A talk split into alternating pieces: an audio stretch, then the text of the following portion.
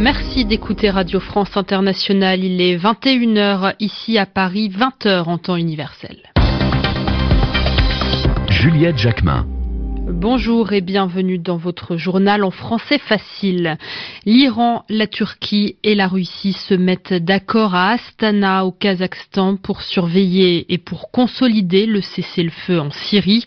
En revanche, pas d'avancée politique majeure pendant cette deuxième journée de négociation. Une nouvelle vague d'expulsion de migrants afghans par les autorités allemandes, c'est la deuxième dans le pays après un accord passé entre l'Afghanistan et l'Union européenne. Notre correspondante a rencontré les migrants arrivés ce matin sur le sol afghan.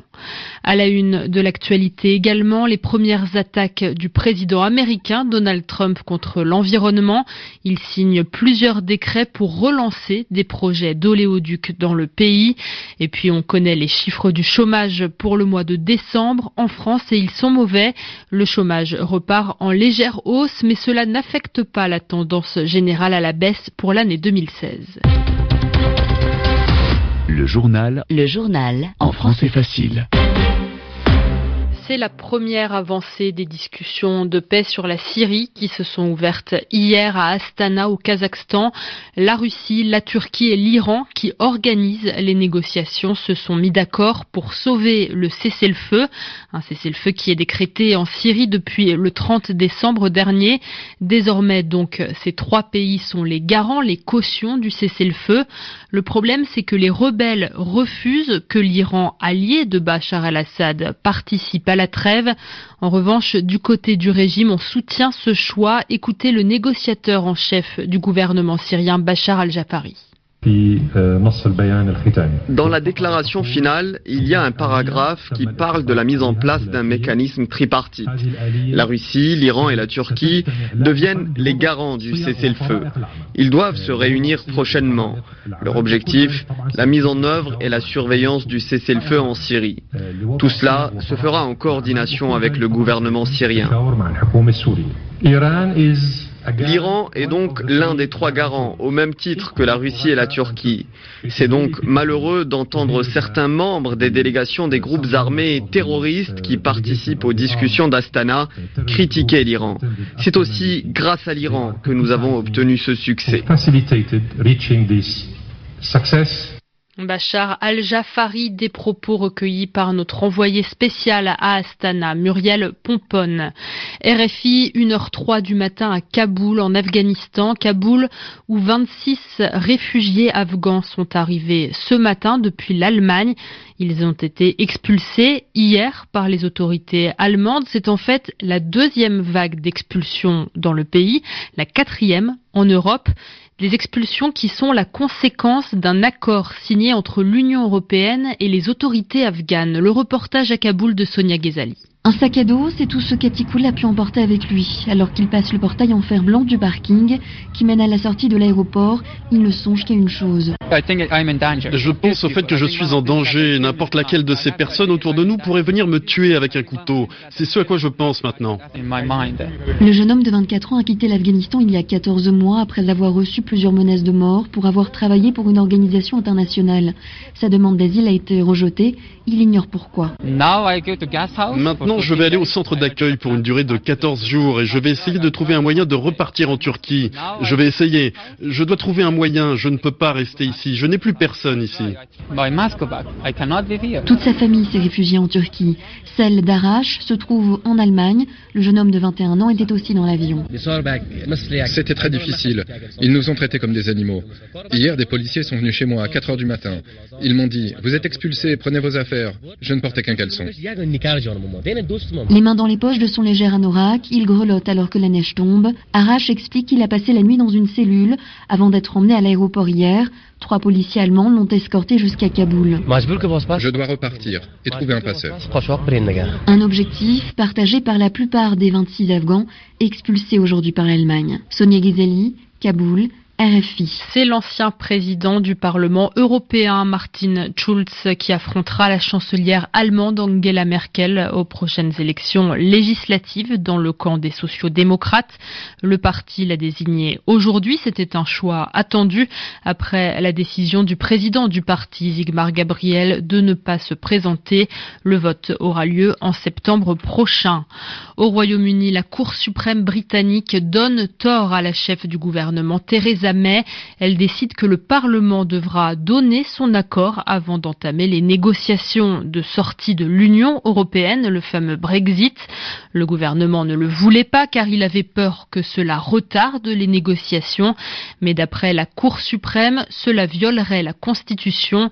En revanche, les parlements régionaux, eux, celui de l'Écosse, du Pays de Galles et de l'Irlande du Nord, ne seront pas consultés comme ils le voulaient. C'était une promesse de campagne inquiétante pour les défenseurs de l'environnement aux États-Unis. Elle est déjà tenue. Le nouveau président américain Donald Trump relance aujourd'hui deux projets d'oléoduc, ces tuyaux qui transportent du pétrole à travers les États-Unis. Le premier propose d'agrandir l'oléoduc Keystone qui transporte un pétrole très polluant du Canada au golfe du Mexique. Et puis l'autre projet doit permettre la construction d'un oléoduc qui passerait par une réserve de tribus indiennes, mais celles-ci ont déjà prévu de manifester Anne-Marie Capomacho. Les tribus Sioux de Standing Rock dans le Dakota du Nord s'étaient préparées à ce revers lorsque l'administration Obama a stoppé la construction du pipeline. Les milliers de manifestants qui occupaient le site avaient fêté cette victoire en promettant de revenir en cas de changement de politique par le prochain gouvernement. Nous y sommes. Donald Trump a signé ce matin le décret qui autorise la reprise des travaux sous réserve de renégociation des termes. Cet oléoduc est certes prévu sur des terrains privés, mais les tribus Sioux affirme que ce sont des terres de sépulture sacrées et que les travaux menacent les sources d'eau potable. La mobilisation fut sans précédent. Idem concernant le pipeline Keystone, 1400 km entre le Canada et le Nebraska au centre des États-Unis, qui doit faire la jonction avec les oléoducs qui descendent vers le Texas. Le président Trump a signé un décret de reprise des travaux lié également à une renégociation. Barack Obama avait évoqué la lutte contre le réchauffement climatique en refusant son autorisation. Donald Trump évoquait la création de 28 000 emplois lors de la signature de ces décrets. Anne-Marie Capomaccio Washington, RFI. Donald Trump qui continue ses nominations et on apprend qu'il révélera la semaine prochaine le nom de son candidat pour occuper un siège à la Cour suprême, l'institution la plus importante du pays. Pendant sa campagne, il avait promis de nommer un juge anti-avortement et favorable aux armes à feu. Si son candidat est accepté, la Cour suprême deviendra majorité républicaine, alors que jusqu'ici, les juges démocrates et républicains étaient à égalité. En France, ce sont des chiffres qui viennent contredire ce qui était annoncé ces derniers mois. Le chômage repart légèrement à la hausse pour le mois de décembre. Il y a 0,8% de personnes sans aucune activité en plus dans le pays. En revanche, sur l'ensemble de l'année 2016, le nombre de chômeurs inscrits à Pôle emploi reste stable. Les explications d'Abla Jounaidi. Le nombre de chômeurs de la catégorie A, ceux qui n'ont exercé aucune activité, a augmenté de 0,8% en décembre, de quoi refroidir les ardeurs des derniers mois de baisse, même si leur nombre a baissé de 3% sur l'année. Quant aux chômeurs ayant exercé une activité réduite, ceux qu'on classe dans les catégories B et C, leur nombre a baissé de 1,7% en décembre. Mais sur l'année, cette armée de précaires a augmenté de 5,5%. La baisse annuelle du chômage sur 2016 doit beaucoup au bond dans les embauches et au plan de 500 000 formations supplémentaires lancé en janvier qui a fait basculer les chômeurs de la catégorie A vers les catégories D et E. Le chômage des jeunes a augmenté de 0,7% en décembre, mais connaît une baisse importante de 8,8% sur l'année, du jamais vu depuis 2011. Le ministère du Travail veut évidemment retenir qu'en 2016, malgré la légère hausse de décembre, le chômage a baissé après 8 années consécutives de hausse, même s'il reste massif, 6 millions et demi de personnes, départements d'outre-mer compris.